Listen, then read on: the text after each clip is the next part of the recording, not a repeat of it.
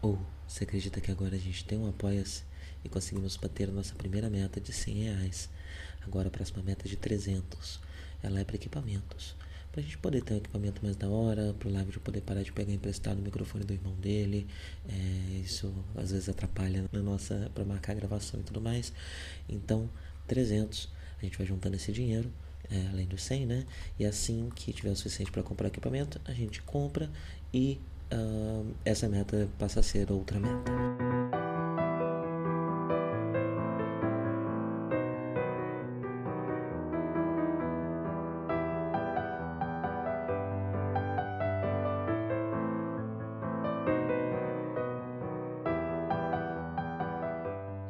Bom dia a todos! Sejam bem-vindos a mais um Café com Gano. Estou aqui mais uma vez com o meu mate. A cuia, a cuia tava meio cheia, tô demorando para roncar. Agora sim, pude provar para vocês que estou tomando mate. Pois bem, vamos comentar o 11 episódio de Zeta Ganda. Reentrada na atmosfera, sempre um episódio importante, né? No Ganda 79 também temos um episódio dedicado a esse momento uh, de, de, de, reentrada. Um, e, bem, vamos falar um pouco mais do ato da reentrada daqui a pouco. Ele é um pouco diferente, não tem plástico filme é, aqui em, em. Uh, mas antes disso a gente vê, né, no episódio anterior a gente terminou uh, com esse reencontro de Camille e Fá, Uh, Fá estava na, na nave Temptation, né, a nave do Bright, uh, e agora tanto Fá quanto uh, Bright estão na Argama, né? e esse episódio abre com o, o, resultado disso, né, com, a, com essas novas adições eh, na tripulação. Camille e Fá já estão numa, num relacionamento mais parecido com o que a gente viu no primeiro episódio, é, nos primeiros episódios, né? Camille não está tratando Fá muito bem. É, a gente percebe aqui, já, já, já, várias dicas já foram dadas ao longo dos últimos episódios, né? Mas eu não havia comentado. O Camille ele parece se, se dar muito bem com o pessoal da engenharia, né? É, parece, parece ser lá o lugar dele, o lugar onde ele queria estar e não uh, pilotando. É, então, nesse episódio, a gente vê um tanto disso, a relação dele com as tonais. É, muito amigo das tonais, né? As tonais mandam ele comer, vai lá comer. Quando ele vai comer, né? A, a, a dá pra ele a, a comida especial dos pilotos, né? Desde, isso é um assunto desde o ano de 79, né? Os pilotos, eles comem uma comida um pouco mais reforçada, por serem mais importantes né, para as questões da nave, por precisar mais, enfim, é, de, de, de, energia para o que eles fazem. Uh, e ele quer comer a mesma coisa que os outros, porque realmente, imagina, né? Você tá lá comendo com seus brothers da engenharia, só você que tem um lanchinho especial, né? É mancado. Um, então a gente vê bastante desse relacionamento do Camille com as Tonage. Espero que isso seja mais é, explorado, porque eu gosto muito do personagem das Tonage. Um pouco que deu para ver sobre ele é, até agora. É, ele me parece um, um, personagem muito interessante. Ele me lembra um pouco o piloto de Firefly. É, e eu quero ver mais dele. É, não sei se ele vai ter espaço em Zeta Gundam, não sei se vai ficar para Double Zeta Gundam, é, mas espero mais de Astonage. E o, o, o Camil e a, e a Faz estão numa, numa relação esquisita ainda, né? Ele tá tratando ela ainda um pouco mal, mais ou menos como a gente viu nos primeiros episódios, né? Nos primeiros episódios o motivo era um pouco dessa, dessa vergonha que ele sente, né? Dela ser um, um elo do passado dele, né? Um elo da infância. Então, e consequentemente também desse lado mais feminino dele, né? Um lado mais feminino e mais ligado às mulheres com que ele cresceu, né? E a Fá é uma lembrança disso e uma lembrança que também lembra os outros, né? Enquanto ela está do lado dele e tratando é, é, ele da forma como ela trata, eles é, provavelmente tiveram uma proximidade muito grande né, na juventude, é, e, e, essa amizade dele muito profunda com uma garota é, parece até ser algo que está incomodando ele nesse momento aqui de, de, de, de, uma adolescência, né, que, é, que coloca ele num lugar em que ele precisa ser um adulto. Né? Nos primeiros episódios a gente está falando mais ainda de um lugar de adolescência, mas agora na Elg, na Argama, ele está numa posição de adulto, né, e tendo que agir como um adulto. Então isso reforça mais ainda essa é, é, essa situação dele com a Fá, né? É, porém, a gente descobre mais à frente no episódio que não é só por causa disso que a relação deles está complicada, né? É, na verdade, Camille também uh, se sente muito culpado pelo que pelo que está acontecendo com a Fá. Os pais dela foram levados como refém só pelo fato da família da Fá, né, ser é, pela Fá ser amiga do, do Camille. Eles pegaram os pais dela como reféns titãs, né, e estão é, presos. Só ela conseguiu fugir. E ele se sente muito culpado por essa situação, uh, ao mesmo tempo que ele se irrita de se sentir culpado, porque no fim das contas os pais dela ainda estão vivos, né? Enquanto os deles morreram pelo mesmo motivo, né? É, então, uh, eu acho que é um conflito interessante que está acontecendo entre esses dois personagens e um conflito que eu acho interessante principalmente que ele não vai se resolver agora, né? A gente ainda vai ter um arco grande de episódios é, com outros assuntos e aí eventualmente se vai, vai, vai retomar essa questão é, entre os dois. É, e é interessante esse ser um, um, um conflito não resolvido, né? É, porque esse episódio ele passa todo esse conflito de uma forma até que bastante silenciosa. O único momento em que eles realmente falam e botam para fora, botam para fora o que eles estão sentindo é, com uma sinceridade muito grande, o que é muito interessante também, né? É, a gente sempre vê, esse, é, em, temos muitos diálogos em Zetaganda que é, são pessoas dizendo uma coisa querendo dizer outra, diálogos é, meio indiretos, né? É, e a comunicação dos dois é bastante direta, né? É, eles realmente falam o que estão sentindo e, e, e, e, há uma sinceridade muito grande que eles têm um com o outro. Eu até, vamos lá, né? Já que a gente já falou do, do, do, do Camil autista, né? Quando ele, ele se diz como uh, uh, uh, um, ele fala que ele é apenas uma criança autista, né? E mais para frente também vai ter uns outros elementos que a gente vai trabalhar com essa leitura do Camil autista. É, eu queria trabalhar um pouco com ela aqui também, né? Essa sinceridade profunda é algo que, que, que, que, que é comum em autistas com uh, uma proximidade grande de um possível cuidador. E a FAR, em muitos momentos, tra trata o, o, é, é, o, o Camil como uma espécie de cuidadora, né? Como a Frau também tratava o Amorô. Mas é, são mulheres que lembram, tem essa questão do, do, do, homem que precisa, não sabe se virar sozinho, né? É, não consegue se virar sozinho, não foi ensinado a se virar sozinho, então tem a mulher que cuida dele, né? É, e as duas é, ocupam esse lugar, tanto a Frau quanto a Fá, uh, mas no caso da Fá também tem a questão de um, uma, uma, possível deficiência do Camil, uh, um possível autismo do Camil, uh, e, e, esse cuidado dela com ele vai um pouco além dessa questão de gênero e acaba entrando também numa relação eh, de, de, uma, de uma parente, de uma cuidadora, de uma pessoa que está ali para manter o bem-estar dele, né? Eh, e, e, apesar do autista ser normalmente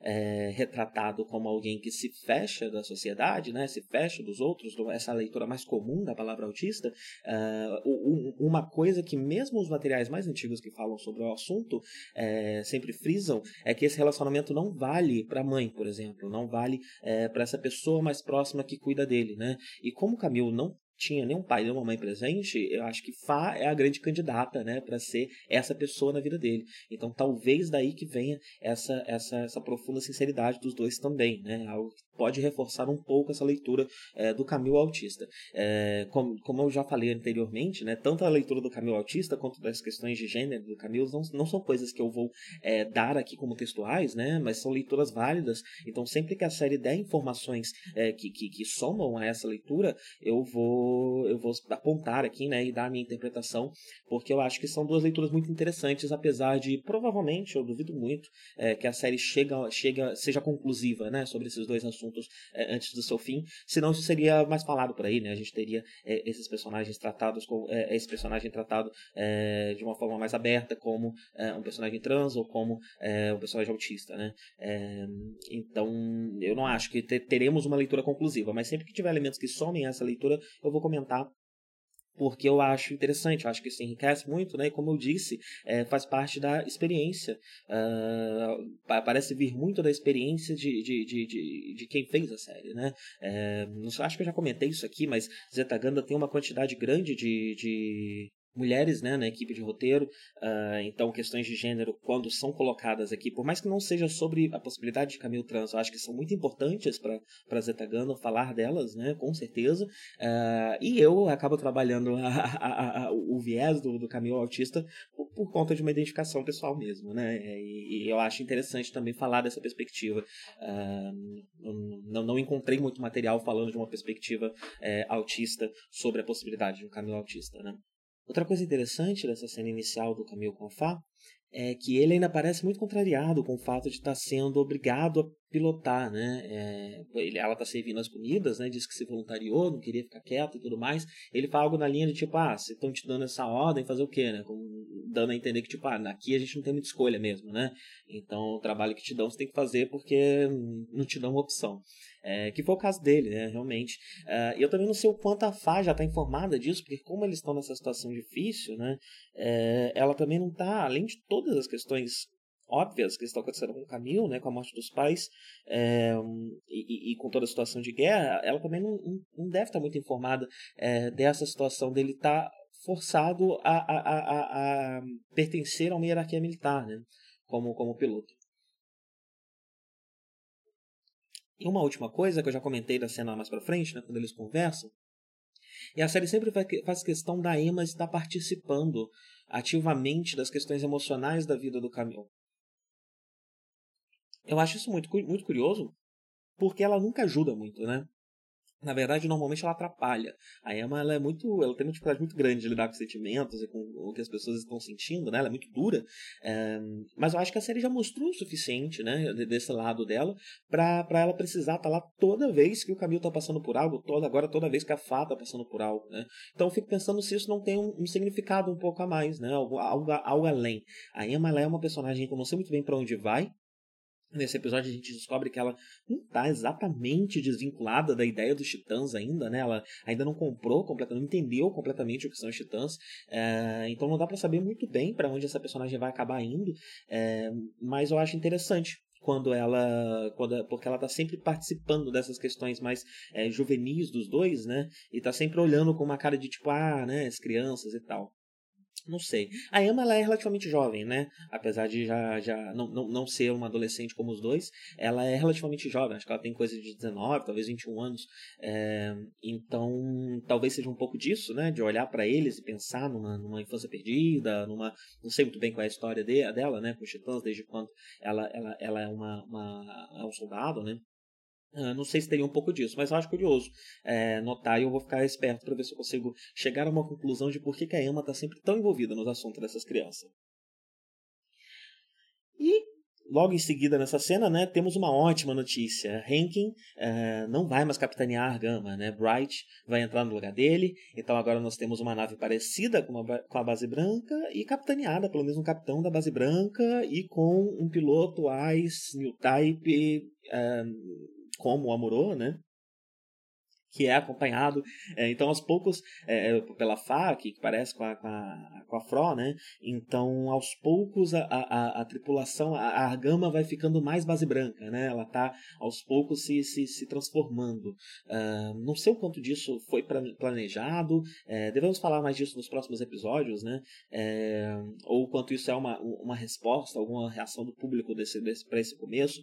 É, eu vou deixar para falar disso mais nos próximos episódios, mas é, o Bright Capitão eu acho que é um ponto muito importante é, para começar. É, é, um marco né, dessa virada. Da Argama cada vez mais agora se tornando mais parecida com a base branca. É... O próprio Rankin não parece estar se importando muito de passar a nave adiante. Não sei muito bem, não fica muito claro também para onde ele está indo, o que, que, ele vai fazer na vida dele.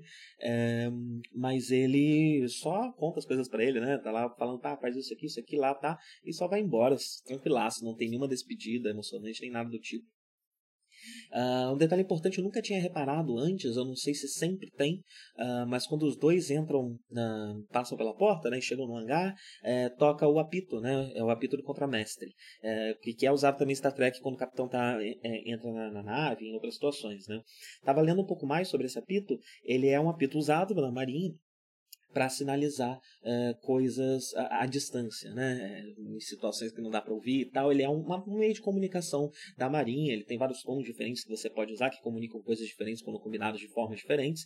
É, e no caso de Gundam, essa é uma coisa que eu, que eu comentei na, na, durante o nosso review de 79, né, as forças espaciais da Federação, elas começaram como um, algo extra, né? Ela, elas foram, ela começou a ser composta tanto pela Marinha quanto pela Aeronáutica quanto pelo Exército, né? Até finalmente se tornar uma força à parte, que isso aconteceu uh, meio que durante a Guerra de um Ano, talvez um pouco depois, a datação não é exatamente precisa, uh, mas no começo, durante a sua formação, e, e, essa formação surge como uma resposta a, a, a Zeon, né? É, a independência que Zeon queria e uma possível defesa que pode, pode ser necessária para enfrentar Zeon, é quando começa a se formar essas forças especiais. É, e ela acaba vindo um pouquinho de cada um, mas é, eu, eu, suspeito, me parece, é, não sou um grande entendedor, mas me parece é, que a, a, Marinha é que tem uma, um, um, impacto maior na cultura da, da, da, das forças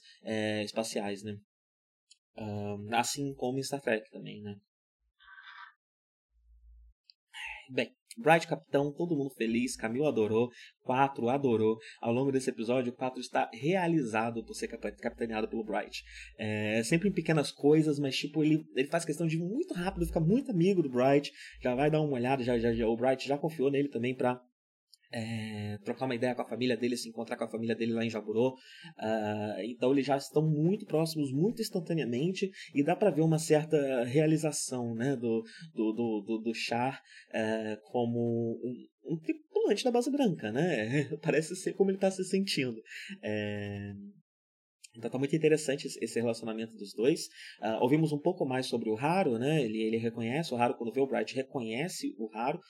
Desculpa, o Haru reconhece o Bright, é, mas o, o, Bright faz questão de avisar que mesmo os brinquedos que foram construídos baseados no Haru, é, eles, já, eles reconheciam né, e usavam tanto o nome do Amorô quanto o nome do Bright. Uh, então não necessariamente significa que é o mesmo raro é, da, da, da, série de 79, que é uma pergunta que eu não sei se vai ter uma resposta. Talvez quando o Amorô encontrar com esse, com esse raro, eu, eu vou aguardar um pouco para a gente saber é, se isso realmente tem alguma relevância ou se foi só uma, uma, uma, uma fixação do Camil ali por alguns episódios é, com esse raro que pode ou não pode ser o raro do Amorô, né? Uh, sabemos um pouco mais de Mirai também. É, Bright e Mirai tiveram dois filhos. Uh, e é interessante notar que o Bright, desculpa, o 4, ele comenta com o Bright, né? Você tem dois filhos, um menino e uma menina, né?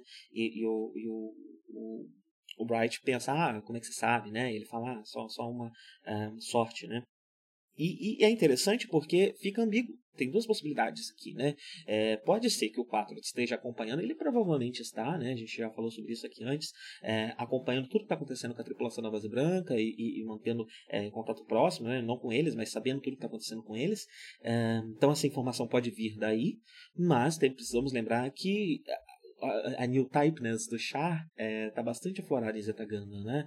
É, ele não, não é um Amorô, não é um, um Camil, um Malala, mas ele, especialmente na parte da percepção, é, tá, tá muito atunado, né? Ele olha para alguém, ele já sabe se a pessoa é new type, ele, ele tá com esse radar bem ligadinho, né? Então talvez essa informação venha de uma conexão new type, na verdade, né? E não só desse, dessa, dessa acompanha, desse acompanhamento que ele está fazendo de toda a tripulação da, da base branca mas fica no ar. Não sabemos direito exatamente de onde, onde ele conseguiu essa informação. Né? Bem, Rankin se despedindo, faz questão de se despedir apenas da Emma. Né? Como falei, não houve grande comoção na nave, todo mundo está feliz de se livrar desse homem, na verdade. É... E, e, e, ele, pra, pra, pra, antes de ir embora, faz questão de ainda dar uma última chavecada ali na Emma, é, ter um momento, chama ela num canto, fala que faz questão que ela lidere a unidade que vai invadir é, Jaburô e começa a rolar um climinha, ele parece que vai falar alguma coisa, aparece a Fá pra, pra, pra atrapalhar, né? Eu acho esse par muito esquisito. Ah, é, é, essa tripulação inicial da Gama me traz muitas perguntas. Eu, eu queria muito saber o que vai acontecer é, e se isso realmente vai ter alguma, alguma relevância mais para frente, né? Ou se realmente, é, o que faz bastante sentido, né? Esse relacionamento dele com a Ana está aqui só para mostrar como ele é, não é exatamente um bom capitão, não é muito profissional, né? Porque você, você pode até fazer um paralelo dele com é, o Bright Amirai, né? Que tem um namoro ali acontecendo ao longo da, da, da série de 79, mas o, o, o Bright, ele Uh, primeiro que a Mirai tem quase certeza que estava um posto mais próximo da, do, do, do, do, Bright, né?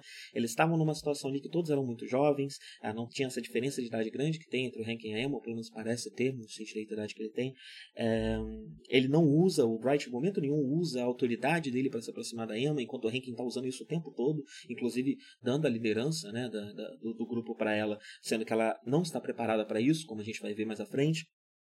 Uh, então eu acho que o ranking talvez seja essa a função do relacionamento desses dois, né? Mostrar como o ranking não é um bom capitão. Né? E, e, e, a gente faz isso, né? A série faz isso espelhando ele no Bright, né? Mostrando todas as decisões que ele toma é, que são diferentes da que o Bright tomou. Né? Inclusive, vendo o Bright capitaneada para perceber muito isso. Né? O Bright ele dá muitas instruções precisas, ele, ele sabe do que ele está falando, né? enquanto o Hank muitas vezes parecia um pouco perdido, deixava muito para os outros. Né? É, o Bright ele parece ter uma, um conhecimento muito grande de todo o funcionamento da nave, de estratégias de guerra, é, de todas as questões que envolvem a nave, né? E, e sabe dar é, informações, comunicar isso com bastante eficiência, né? Uh, então também mais um espelho aí entre os dois é, e eu acho que esse episódio é o que deixa mais claro isso né é, essa comparação entre os dois e aí depois que, que, que a Fá atrapalha, a gente tem um pouco de uma, uma, conversa muito bem construída, inclusive, da Fá com a Emma, né? Onde a Emma começa a explicar para a Fá sobre o Camil, né? E, e, e, e, a fala se irrita. Na primeira vez que eu assisti eu não tinha reparado, mas é claro que ela está se irritando, né? É, ela conhece esse menino desde que ele nasceu e agora tem essa outra mulher aí que conheceu ele ontem, né? E, está querendo falar mais é, é, sobre o Camil do que ela, né? É, e, e, tanto que ela fala, né? Eu conheço o coração de um piloto, não é porque agora ele é piloto que ele deixou de ser Camil. Eu, eu, eu, eu entendo, sei que é o Camil não, não venha falar dele é, com esse tom porque vocês ambos são, vocês dois são pilotos porque é, o caminho é o caminho, ainda entendo o caminho, né? É, parece ser muito essa a reação dela a essa participação da Emma, como eu disse, sempre se metendo no assunto das crianças. Ah, bem, mas enquanto a gente vê todas essas cenas na base branca, a gente também vê. Ah, na base branca, né? Na Argama, é, a gente também vê um pouco do que está acontecendo lá no Dois Titãs, né? Ah, temos mais do Siroco, Siroco que apareceu no último episódio apenas como é, um vulpo, né? Uma, uma, breve batalha, dá alguns tiros e vai embora. A gente aprende um pouco mais sobre ele. É, ele está vindo de Júpiter, como o Charlie Abu, né, veio na, na, série de 79. Uh, ah, ele também, isso a gente já sabia, né, ele é um new type bastante poderoso, uh, o que faz a gente pensar sobre como talvez quanto mais fundo você vai no espaço, mais você desenvolve o seu lado new type, né? Porque é, é, o segundo new type extremamente poderoso que a gente vê vindo de Júpiter, né? É, então eu acho que é isso que a série está dizendo, né? Quanto mais profundo no espaço, mais espacial você se torna e, consequentemente, mais é, new type você se torna, né? É, no comecinho do episódio a gente vê a, a, a, nave verde que eu achei que era a One, que eles pintaram de verde no último episódio, apesar de eu não saber ainda para quê. Eu não sei se, se eu só perdi isso ou se vai ser explicado uma hora porque eles pintaram One com as cores da Elg. Uh, mas não, é uma, é uma outra classe, não tem nada de navezinha, sou péssimo nisso. É uma nave de outra classe, é uma Alexandria, que nem a Alexandria mesmo, né? É, só que ela foi adaptada para ter mais poder de fogo, e essa variação da Alexandria é chamada de Rário, né? Uma nave da, da, da Federação. É... E o Siroco chegou confiscando a nave, basicamente, né? Chegou falando, olha, vocês me dão essa nave aí, que eu tô precisado de uma nave, né? O Siroco, ele, tá, ele fala até que ele vai voltar para Júpiteris. É, eu fui dar uma pesquisada, Júpiteris ela é uma nave uh, de transporte de L3, né? Que é o que eles mineram na atmosfera de Júpiter. É por isso que existe essa frente uh, humana lá em Júpiter, né? Da Federação. Eles estão minerando L3, que é um dos principais componentes dos, uh, de combustíveis utilizados eh, no, no universo de Gama. Né? E ele capitaneia uma Júpiter, que é uma nave de transporte mesmo de L3, não é uma nave militar. Né? É, então por isso que ele está confiscando essa nave, por isso que ele está confiscando a Rádio, especialmente por ser uma, uma com bastante poder de fogo, né? Por, provavelmente porque ele precisa é, de uma nave com mais poderio bélico. Né? É, que ele tem não, não, não tem muito. Né? Uh, e enfim, ele basicamente confisca a nave, né? Ele fala, ele convence lá o capitão a dar, essa nave para ele, né? É, e já começa a dar ordens. A gente vê que eles querem, o capitão quer mandar algumas mobile suites para para a batalha. O, o fala que não, é só ele dá conta, até porque as Suits que eles querem mandar são bastante velhas. É, fui, fui, pesquisar também, elas são Act Zacos, né? ou, ou, também são chamadas de Action Zacos. Uh, são Zacos ainda produzidos na época, eles são, eles são bem antigos.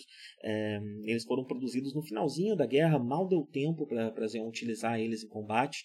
Uh, e eles foram uma das primeiras naves a usar aquela. Eu não lembro como que eu traduzi da última vez, mas é tipo uma cobertura magnética, né? Que é colocada nas juntas uh, do, do, do Mobile Suit para ele ter uma uh, mobilidade maior. Hoje em dia isso é meio que o padrão, mas ela foi uma das primeiras a ter, ainda era uma versão de teste.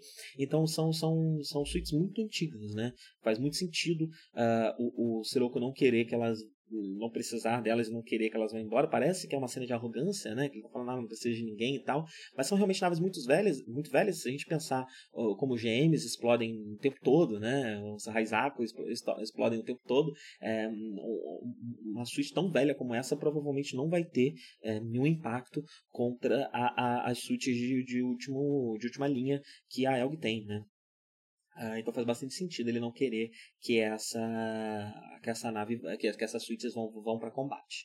É, e Sirocco pilota a Messala. Messala é uma mobile Uh, a gente descobre né, que ela foi produzida pelo próprio Sirocco, ele fala que ele, fez, ele participou da, do design dela. Né? Uh, ele anda um pouco mais, ouvi que foi ela e mais outros, outros quatro modelos que foram produzidos em Júpiter uh, pelo, pelo Sirocco, né? a, a bordo da Júpiter que ele capitaneava. eu achei curioso, não sei muito bem, eles devem ter levado as peças para lá, não sei se tem alguma espécie de colônia, de base espacial é, em Júpiter, onde, onde, onde ele possa pegar o material base para construir essas suítes, né? É, não sei muito bem como foi esse processo de, de, de, de elaboração, de engenharia dessas suítes, mas ela é uma, uma delas, né? Uh, ela tem propulsores muito, é conhecida por ter propulsores muito potentes, que a gente já viu, né? Ela se movimenta numa velocidade muito maior do que todas as outras suítes. Uh, isso acontece porque ela foi produzida para não ser puxada pela, pela gravidade de Júpiter. Né? Júpiter tem uma gravidade muito maior do que a Terra, ela foi feita para voar na atmosfera de Júpiter, então ela, ela tem propulsores muito potentes para poder se locomover nessa situação é, gravitacional muito mais pesada do que a da Terra. Né? E ela também tem um, um poderio bélico muito grande. Né? Ela é bem equipada tanto para combate de longo alcance, com canhões e mísseis, como para combate de curto alcance com é, sabres e coisas do tipo.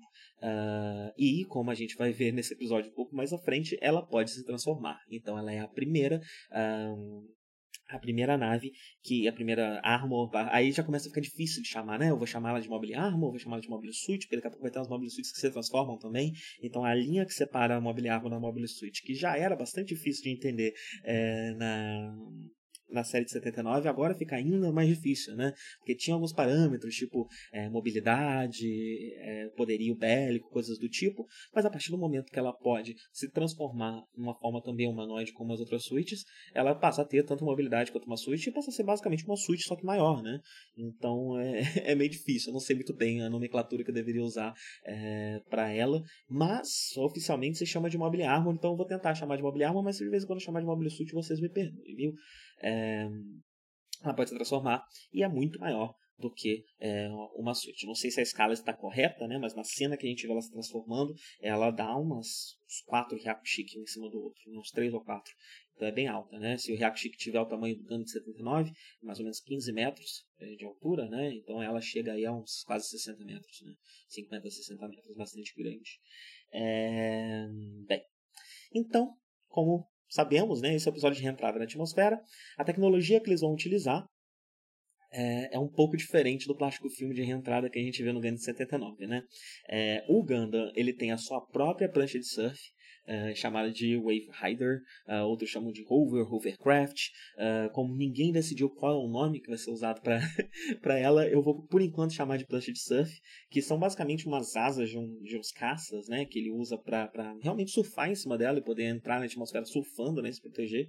É, só ele tem isso, né, porque como a gente já viu no episódio anterior, isso já é meio que um primeiro protótipo do projeto Zeta Gundam, é, que está sendo construído agora pelo Camil e o Astonage meio que em conjunto, né? Dá para ver que em paralelo eles já estão trabalhando nesse projeto é, em conjunto. É, e ela é um primeiro protótipo disso, né? Um pedaço do, do, do, do Zeta Gundam. É, enquanto todos os outros, né, tanto do lado dos Titãs quanto do lado da Elg, vão usar algo que eu não sei se tem uma tradução é, para o português. Eu procurei e não achei, né, mas eles chamam de balutes, né, que é uma espécie de, uh, de, de, de, paraquedas, é, só que ele abre para baixo. Né, então eles ficam deitadinhos. É muito engraçado, eles entram na atmosfera e eles estão num puff, deitadinho no puff, atirando para alto. É, e é isso que eles usam. Né, eles colocam como se fosse um paraquedas mesmo, uma mochilinha que encaixa uh, na suíte. Uh, interessante notar também que a versão da, dos Titãs é muito menor, muito mais compacta do que a versão da, da Elg, né? Que são os trombolhos enormes nas costas e tal, é muito grande. Uh, o deles são mais, mais pequenininha, né? Mais, mais, menos trombolhosa. E, porém, durante essa reentrada, como, como Henkin definiu, né, Emma está liderando a reentrada uh, e uh, nós temos um embate de Sirocco com todo o pessoal que está entrando, né, mas, é, eu acho que eu não comentei aqui até agora, também estão nesse, nesse combate Capricorn e Jared, né, eles, eles vêm da Alexandria, também estão participando da, da, da reentrada ali, é, mas o combate com o Sirocco se dá um pouco antes ainda deles, deles se encontrarem é, mais durante o momento ali da atmosfera, é, e a Emma, ela tá liderando, né? E a formação é, é, é muito interessante como as cenas de, de, ação desse episódio são construídas. Ele é um episódio muito rico nisso, né? É a primeira metade dele é todo de, de, de, de desenvolvimento de personagem, de lidar com esses novos personagens que estão na nave, com o Brad Capitão e tudo mais. Mas quando ele entra na parte de ação, ele também tem todo um arco muito bem construído. Por quê? Vamos lá. A Emma, ela uh, é a responsável, né? É, pela, pela, pela formação e ela assim que começa o ataque do Sirocco, ela, ela simplesmente resolve quebrar essa formação porque deu vontade, né? Ela, ela não lida direito ali com a situação, uh, resolve dar uma de Camil e, e larga a, a, a, formação. O que é muito curioso, né? Porque é uma personagem que até agora é conhecida por seguir as regras estritamente, né? Então isso talvez faça parte até de uma, um começo de experimentação dela, de deixar os titãs para trás, uh, agir mais como Camil. Uh, não sei muito bem o que motiva ela a fazer isso mas ela simplesmente sai, né? Uma, uma coisa muito diferente do que ela tinha feito até agora. E aí, é, ela começa, ela olha para uma sala, né? E você percebe, você entende um pouco mais do que está acontecendo. Ainda é um assunto mal resolvido dela com os titãs. Apesar de até agora a tripulação da Ardana ter tratado ela como já convertida, né? Ela ainda parece questionar um pouco os titãs, né? Tanto que ver a Massala é, faz ela pensar, caramba, isso, tá, isso foi construído e eu nem fiquei sabendo, né? Nem fui informado. O que mais os titãs escondem da gente? Então ela ainda está um pouco chocada, né? Ainda está lidando, ainda está passando por esse luto uh, da revelação do que os titãs realmente são e ainda parece estar tá tentando entender. E eu não diria que ela está 100% convencida ainda, né? É, então talvez por isso que ela tenha é, quebrado essa formação, já que o Rankin deu um, deu um certo, uma bola para ela, né? Deu um, uma certa autoridade para ela, essa autoridade talvez tenha subido um pouco a cabeça, feito ela tomar essa decisão. Ainda não fica muito claro porque isso acontece. Eu acho que isso é proposital. A Emma ela é feita para ser uma personagem é, misteriosa mesmo, né? De certa forma, ela, ela e, e, e, talvez pela sua falta de trato social e tal, ela realmente não, não fica muito próxima de ninguém, o que faz com que seja sempre um mistério muito grande que está acontecendo na cabeça dela. E eu sempre fico muito preocupado quando a tripulação da Argama chega à conclusão de que a Emma já, já, já pensa X ou Y, porque eu acho que de, de dentro da cabeça dela pode vir qualquer coisa, né? É, e acho que essa cena tá aí para reforçar essa sensação, né? Uh, e bem, ela vai tentar peitar uma sala, uh, o, o, o 4 manda o, o, o Camil né, atrás, porque o Camil está com, com, com a pranchinha dele, então ele tem uma mobilidade maior. É, e aí, quando uma sala se transforma na sua versão robô e eles veem como é gigante, que ela percebe o tamanho da cagada que ela fez, né? Ela entra meio que em choque, ali tem toda uma situação para mandar ela de volta. É interessante que a gente foi meio que definido né, que o Siroku é um new type. Uh, mas o 4 faz questão de frisar que ele não é como o Amuro, ele não é como o Camille. Em japonês ele fala que ele é um Chigao type, ele é um tipo diferente, né, um tipo errado. Uh, então eu não sei exatamente se ele chega a ser uma outra classificação de new type, ou só é um new type de uma forma, né, que, que, que usa os seus poderes de uma forma diferente. Até agora, é, quando a gente fala de Lala, de Camilo, de Amorô, a gente fala de pessoas que é, desenvolveram o seu poder new type através da empatia, através do amor, através de uma série de coisas é, positivas e pacifistas, né? Enquanto o Siroco, ele exerce essa, essa pressão, esse medo, né? Ele trabalha com, com sentimentos mais negativos e menos pacíficos, né? É, então, talvez ele seja Tigal, né? Por causa disso, por isso que ele é errado. É, porque ele uh, usa, uh, ele bebe da mesma fonte, porém usa para o outro lado do espectro, né? E isso é uma novidade uh. É, mas não sei, talvez ele realmente não seja exatamente o New Type. Vamos, vamos ver mais para frente, né? e, e e bem, resolve-se ali a situação e o 4 faz questão de mandar a Emma de volta para a nave, que deixa ela muito chateada. E aí o Bright ainda vai tentar dar um esporro nela e ela responde ao Bright, o Bright fala que vai dar uma correção. É, eu acho isso interessante, eu não sei se isso vai ser mostrado, que correção foi essa, é, mas até agora a gente vê uma, a gente está falando de uma cultura muito violenta, né? Eu tenho falado muito disso aqui, da questão do fascismo, dos titãs, como isso reflete até mesmo nos civis, até mesmo é, é, em, em, até mesmo na Elg, né? É, a violência como padrão, a violência como cultura, né? É, o Bright, ele era um dos personagens mais violentos de Gana 79, né? Ele foi o que mais deu tapas, tanto que, enfim, tem um meme do Bright Slap, uh, mas a violência dele nunca foi como a violência dos titãs, né? Nunca chegou ao nível da violência dos titãs, em que se bate por qualquer coisa, né?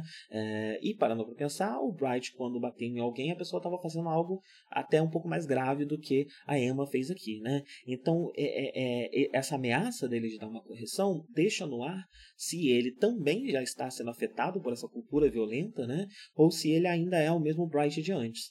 É, e eu não sei, eu espero que os próximos episódios me deem essa, essa, essa resposta, né? É, mas é interessante como que Gundam sempre faz questão de te dar essa, esse pequeno desconforto, né? Então, até agora você, eu pelo menos estava bastante desconfortável com toda a tripulação da Elg. É, com o Bright vem essa esperança de que as coisas vão melhorar, porque talvez essa Argama se torne um pouco mais parecido com a base branca. Mas aí tem essa pequena fala da correção sem uma explicação muito certa do que está acontecendo. Então, será que o próprio Bright também já se tornou mais parecido com o Titã do que com alguém da base branca, mais parecido com a Federação do que com alguém da base branca? É, são assuntos que eu espero ver explorados nos próximos episódios, né? Um... Bem, e aí a questão do Sirocco meio que se resolve, porque o Sirocco não quer continuar, não quer entrar na Terra, né? Então ele estava chegando muito próximo, ia ser puxado pela atmosfera. De novo esse tema, né? Da Terra puxando, inclusive até para pensar é, na, no, na, no, nessa gravidade maior de Júpiter, né? É, sempre se usa a, a, metáfora da gravidade da Terra como algo que te prende, te leva aos titãs, né? Te leva a essa ideia de, de, de, de, de quem, quem nasce da Terra superior a quem nasce no espaço. Uh, porém, nós temos Júpiter também com uma gravidade muito grande, é, mas ao mesmo tempo não é, é, é Júpiter é como se fosse o contrário, né? Então, talvez por isso, parando para pensar agora, né? Talvez por isso, desculpa pela serene, gente, tá? Alguém está cometendo crimes ou sofrendo acidentes na rua, é... Eu vou deixar passar, peraí. Pelo menos os argentinos não estão fazendo o buzinaço que eles fazem quando tem uma sirene. É, às vezes, quando passam a sirene na rua, os argentinos parecem acreditar que a coisa correta a se fazer é começar a buzinar compulsivamente absolutamente todos os carros que estão na rua. Então, além do barulho da sirene, que já é muito alto aqui, é mais alto aqui do que era em São Paulo, né? É, ainda tem mais um montão de gente buzinando, é uma loucura. É, dessa vez foi só a sirene que já foi. As pessoas foram uh, encaminhadas para os seus hospitais. Bem, voltemos.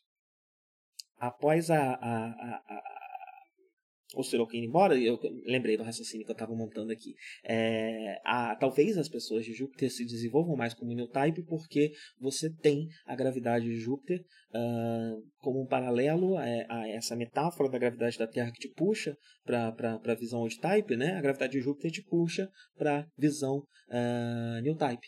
Então, talvez não seja por, por estar mais profundamente no espaço, mas por estar em um corpo celeste alienígena, né? É, que te puxa mais forte do que o seu corpo celeste onde você nasceu, a Terra. É, e isso te torna mais new type do que old type. É, não sei, acabei de pensar nessa teoria aqui. Acho, acho que faz bastante sentido. Se vocês quiserem complementar aí, digo o que vocês acham. Bem, Sirocco vaza da treta e começa a entrada de fato na atmosfera, né? Todo mundo abre ali o seu puff, um monte de suítezinha deitadinha, suave, atirando pro alto. Um, a, a, a Fá a, se tornou aparentemente a guardiã legal do, do, do Haru, né? Até então a gente estava vendo o Camil muito grudado no Haru, agora não tem uma cena da Fá que não aparece ela com o Haru. E na Índia a gente vê ela com o Haru também, né? É, então também me pergunto né, se, se, se, a relação entre esses dois personagens faz algum sentido, ou se é só o mascote se aproximando da menina mesmo, um, um clichê do, é, da, da, época ou algo do tipo. Né? É, ela entra na ponte e todo o pessoal da ponte reage de um jeito muito ultrajado, né? É, o que está fazendo aqui vai embora, né? E o Bright é o primeiro que fala não, vai ser perigoso, deixa ela aqui. Uh, e eu acho essa uma mudança muito importante na postura uh, da Argama como um todo, né? Talvez agora o Camil se sinta tão um pouco mais contemplado dentro dessa nave, uh, porque o Bright parece, né? De novo nessa nessa balança que que, que me faz perguntar se o Bright está pendendo mais para a cultura fascista vigente ou para o Bright de 79, uh, ah, a gente vê que ele ainda parece manter essa, essa visão uh, mais ampla, né? menos, menos rígida uh, dentro de uma estrutura militar. Então ele deixa a menina lá e se pai já está até pensando em como ela pode se tornar é, alguém mais próximo para dentro da nave, né? de uma forma muito diferente se, se ele realmente continua sendo é, o Bright de sempre, a gente pode também comparar a forma como ele faz isso com a forma como o Rankin faz. Né? O Rankin praticamente intimou o Camille, e por isso que ele está sentido até hoje, é, enquanto o Bright abraça mais. Né? Ele, é, a cultura da base branca é mais de, de, de juntar as pessoas, de, de é, fazê-las quererem estar naquela posição e não imporem aquela posição a ela. Né? Um, Uh, e aí, durante esse combate final, aí que eu ia falar sobre a forma como essas cenas de ação, né, vou, vou, vou, concluir aqui meu raciocínio, né, sobre como essas cenas de ação são construídas, a gente vê lá no começo a Emma quebrando a formação, né, isso, tá, beleza, ela tá fazendo algo perigoso, né, ela tá, é, é, é uma, desobedecendo ordens também, né, uh, mas não fica tão claro o quão perigoso isso é, até a gente ver o momento da retrada, onde o Capricorn e o Jared demoram um pouco mais para ver o balute deles, né? O Jared acaba se rendendo primeiro e o Capricorn deixa o momento automático, o momento que não tem mais escolha que o troço se abre sozinho, né? É, só que quando isso acontece, ele já está perto demais do Gundam. E só a proximidade do Gundam faz com que o balute dele rasgue e ele morra ele explode. Não temos mais Capricorn. Capricorn pensa em Amélia, sua namorada, é, introduzida nesse episódio. É, é interessante como o Zetaganda é, tivemos quando, quando, quando o pai do, do Camil morreu, ele pensou na amante, né? É, na cama, seminua. Quando o morre, ele pensa também uma mulher, que eu não sei se é amante, namorada, esposa, mas também jovem, também na cama, também seminua. É, eu acho que isso, especialmente se que os dois personagens, é, no caso do pai do, do, Franklin, ele não era exatamente um titã, mas ele estava muito próximo né, do, do, dos titãs, é, e o Kakekon é um titã, é, eu acho que isso talvez possa também reforçar essa hipermasculinidade é, que está sempre presente é, nos titãs e na, nessa ordem vigente na federação em, em 87. Né? É, então eu acho que talvez seja é, isso que, que, que essa, é, é, essa cena, essa, esse tipo de cena reforça, né? Porque ninguém lembra de filho, ninguém lembra de família, de pai, mãe, avô. Não, é sempre, nos dois casos, né? Uma mulher jovem, sexy, normalmente na cama ali, já seminua, né? Em uma situação é, sexual, que é esse, essa última lembrança uh, deles, né? Antes da morte. É, então acho que acaba servindo para reforçar essa, hiper, essa hipermasculinidade né, é, dentro do, do, do, cenário aqui. E é isso, né? Eles conseguem entrar, a gente vê uh, as estrelinhas cadentes, né? É, caindo, que são eles descendo na atmosfera. E no próximo episódio vamos ver esse ataque de Ajaburo, que já foi mais do que pronunciado como um grande desastre, né? É, nesse momento, o que a gente quer mais ver é como isso vai dar errado, porque é, o 4 já avisou lá atrás, né? E eu diria que se o Char avisou, é bom a gente ouvir. Uh, é isso. Deixa eu terminar aqui o meu